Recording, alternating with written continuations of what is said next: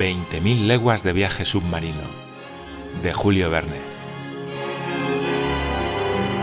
Capítulo 24. El reino del coral. Al día siguiente me desperté con la cabeza singularmente despejada y vi con sorpresa que me hallaba en mi camarote. Mis compañeros debían haber sido también reintegrados al suyo sin darse cuenta, como yo. Como yo, ignoraban lo ocurrido en esa noche. Para desvelar el misterio solo podía confiar en el azar de lo porvenir. La idea de salir del camarote me llevó a preguntarme si me hallaría preso o libre nuevamente. Libre por completo. Abrí la puerta, recorrí los pasillos y subí la escalera central. Las escotillas, cerradas la víspera, estaban abiertas.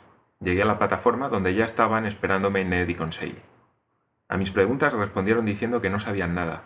Les había sorprendido hallarse en su camarote al despertarse de un pesado sueño que no había dejado en ellos recuerdo alguno. El Nautilus estaba tan tranquilo y tan misterioso como siempre, navegando por la superficie de las olas a una marcha moderada.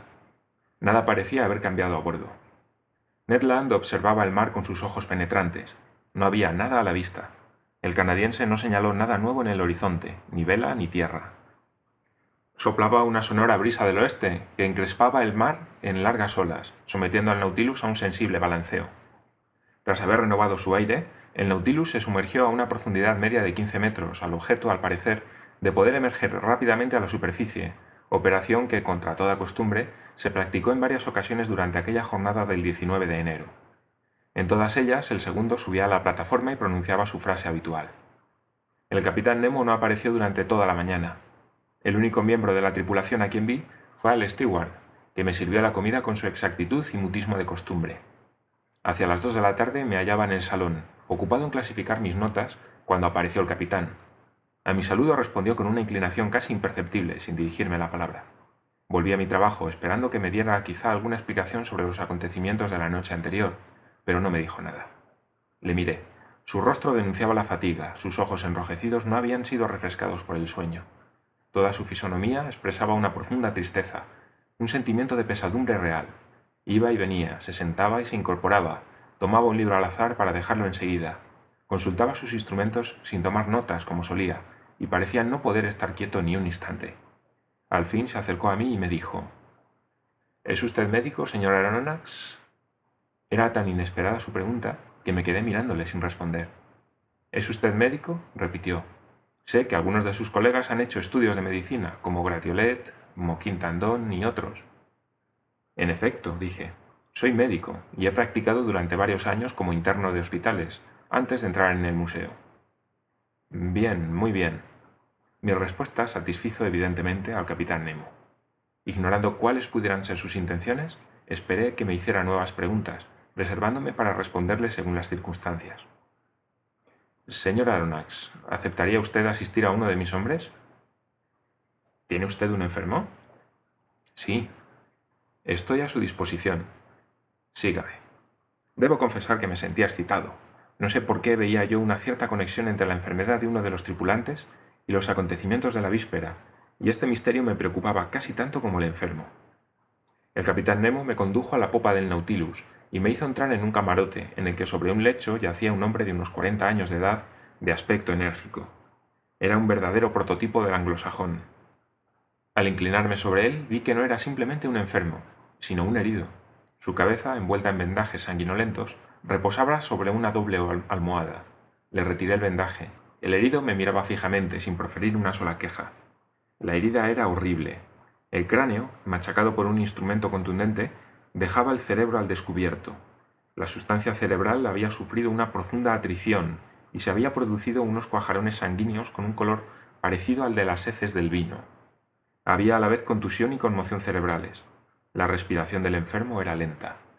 Su rostro estaba agitado por espasmódicas contracciones musculares.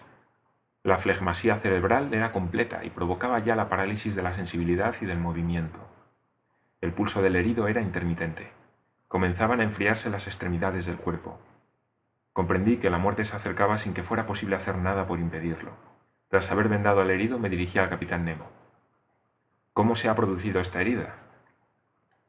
¿Qué puede importar eso? respondió evasivamente el capitán, un choque del Nautilus ha roto una de las palancas de la maquinaria y herido a este hombre. Pero dígame, ¿cómo está? Al ver mi vacilación en responder, el capitán me dijo, Puede usted hablar libremente. Este hombre no comprende el francés. Miré nuevamente al herido y respondí. Va a morir de aquí a dos horas. ¿No hay nada que hacer? Nada. Pude ver cómo se crispaban las manos del capitán Nemo y cómo brotaban las lágrimas de sus ojos, que yo no hubiera creído hechos para llorar. Durante algunos momentos seguí observando al agonizante, cuya palidez iba aumentando bajo la luz eléctrica que iluminaba su lecho mortal. Miraba su rostro inteligente, surcado de prematuras arrugas labradas tal vez hacía tiempo por la desgracia, si no por la miseria. Trataba de sorprender el secreto de su vida en las últimas palabras que pudieran dejar escapar sus labios. Puede usted retirarse, señor Aronnax, me dijo el capitán Nemo. Dejé al capitán en el camarote del agonizante y volví al mío, muy emocionado por aquella escena. Durante todo el día me sentí agitado por siniestros presentimientos. Dormí mal aquella noche, y en los momentos de duerme vela creí oír lejanos suspiros y algo así como una fúnebre salmodia. ¿Sería aquello una plegaria de difuntos en esa lengua que yo no podía comprender? Al día siguiente, por la mañana, cuando subí al puente, hallé allí al capitán Nemo. Nada más verme me dijo, Señor profesor, ¿desea hacer hoy una excursión submarina? ¿Con mis compañeros? Si quieren. Estamos a sus órdenes, capitán. Vayan, pues, a ponerse sus escafandras. Nada me dijo del moribundo o del muerto. Fui a buscar a Ned Land y a Conseil, a quienes participé en la proposición del capitán Nemo. Conseil se apresuró a aceptar, y esta vez el canadiense se mostró muy dispuesto a seguirnos. Eran las ocho de la mañana. Media hora después estábamos ya vestidos para ese nuevo paseo, y equipados de los dos aparatos de alumbrado y de respiración. Se abrió la doble puerta y acompañados del capitán Nemo, al que seguían doce hombres de la tripulación, pusimos el pie a una profundidad de diez metros sobre el suelo firme en el que reposaba el Nautilus. Una ligera pendiente nos condujo a un fondo accidentado, a una profundidad de unas quince brazas.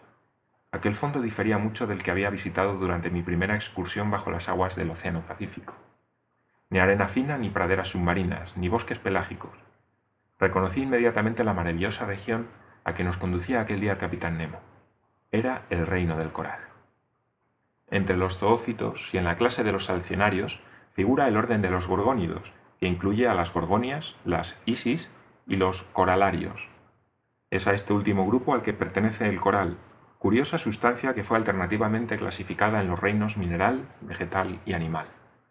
Utilizada como remedio por los antiguos y como joya ornamental por los modernos, su definitiva incorporación al reino animal, hecha por el marsellés Peysonnel, data tan solo de 1694. El coral es una colonia de pequeñísimos animales unidos entre sí por un polípero calcáreo y ramificado de naturaleza quebradiza. Estos pólipos tienen un generador único que los produce por brotes. Su vida comunal no les dispensa de tener una existencia propia. Es, pues, una especie de socialismo natural. Yo conocía los últimos estudios hechos sobre este curioso zoófito que se mineraliza al arborizarse, según la muy atinada observación de los naturalistas, y nada podía tener mayor interés para mí que visitar uno de esos bosques petrificados que la naturaleza ha plantado en el fondo del mar.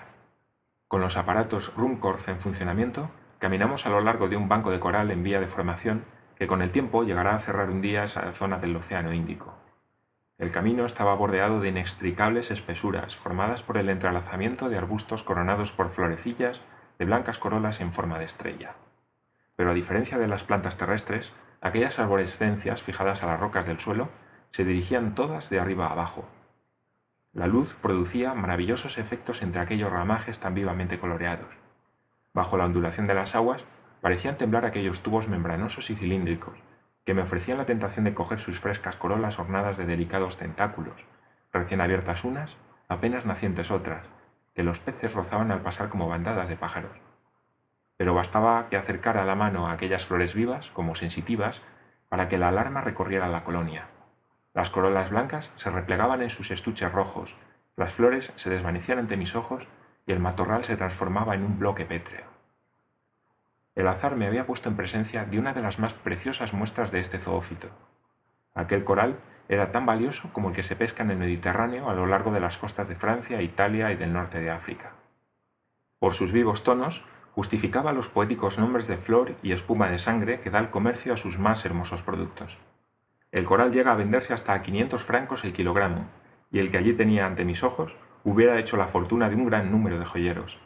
La preciosa materia, mezclada a menudo con otros políperos, formaba esos conjuntos inextricables y compactos que se conocen con el nombre de maxiota, y entre los cuales pude ver admirables especímenes de coral rosa.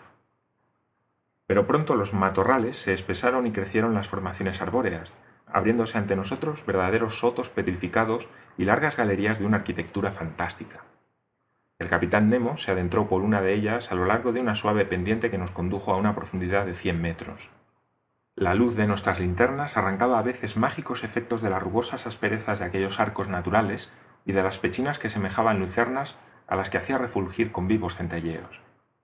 Entre los arbustos de coral vi otros pólipos no menos curiosos, melitas, iris con ramificaciones articuladas, matojos de coralinas, unas verdes y otras rojas, verdaderas algas enquistadas en sus sales calcáreas a las que los naturalistas han alojado definitivamente, tras largas discusiones, en el reino vegetal. Un pensador ha dicho que quizás se haya allí el límite real a partir del cual la vida empieza a salir del sueño de la piedra, sin por ello librarse totalmente todavía de su rudo punto de partida.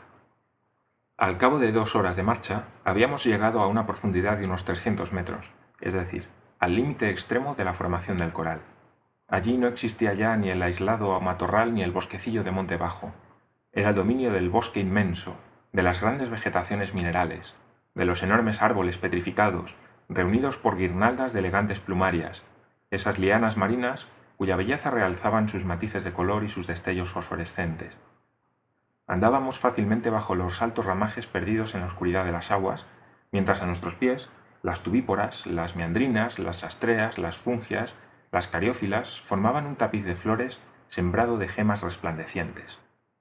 Qué indescriptible espectáculo. Ah, no poder comunicar nuestras sensaciones, hallarse aprisionado en una jaula de metal y de vidrio, vernos imposibilitados para comunicarnos entre nosotros.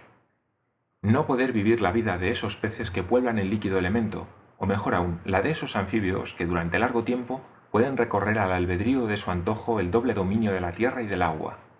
Mis compañeros y yo suspendimos nuestra marcha al ver que el capitán Nemo se había detenido, con sus hombres formando semicírculo en torno suyo.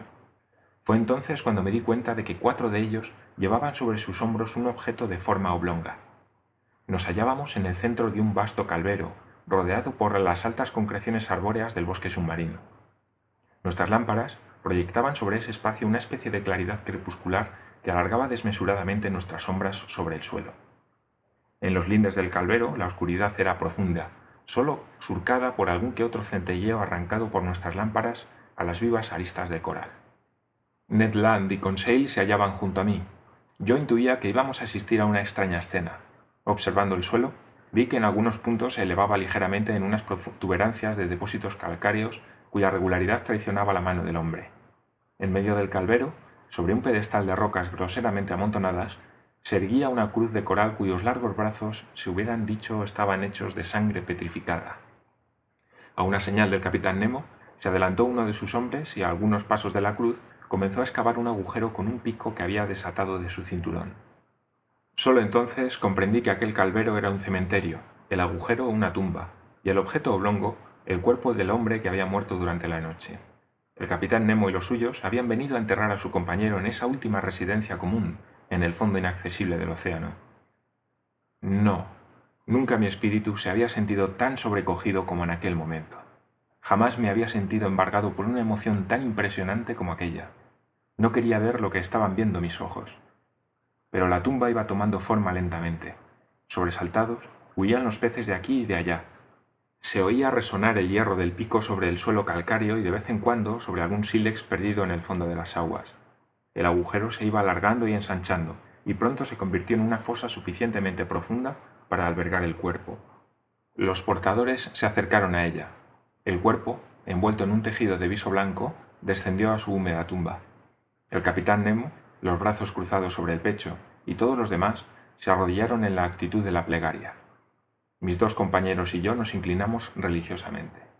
Se recubrió la tumba con los restos arrancados al suelo, formando una ligera protuberancia.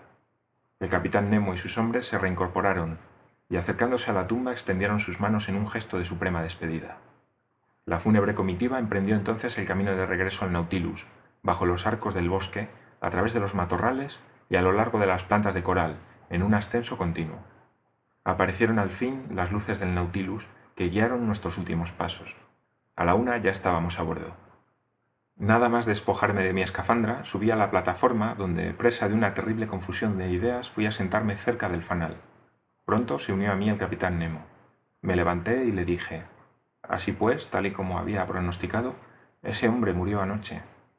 Sí, señor Aronnax. Y ahora está reposando junto a sus compañeros en ese cementerio de coral. Sí, olvidado de todos, pero no de nosotros.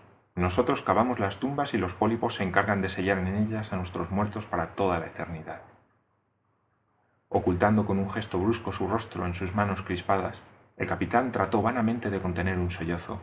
Luego dijo, Ese es nuestro apacible cementerio, algunos centenares de pies bajo la superficie del mar.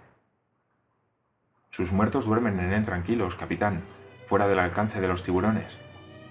Sí, señor, respondió gravemente el capitán Nemo fuera del alcance de los tiburones y de los hombres. Fin de la primera parte.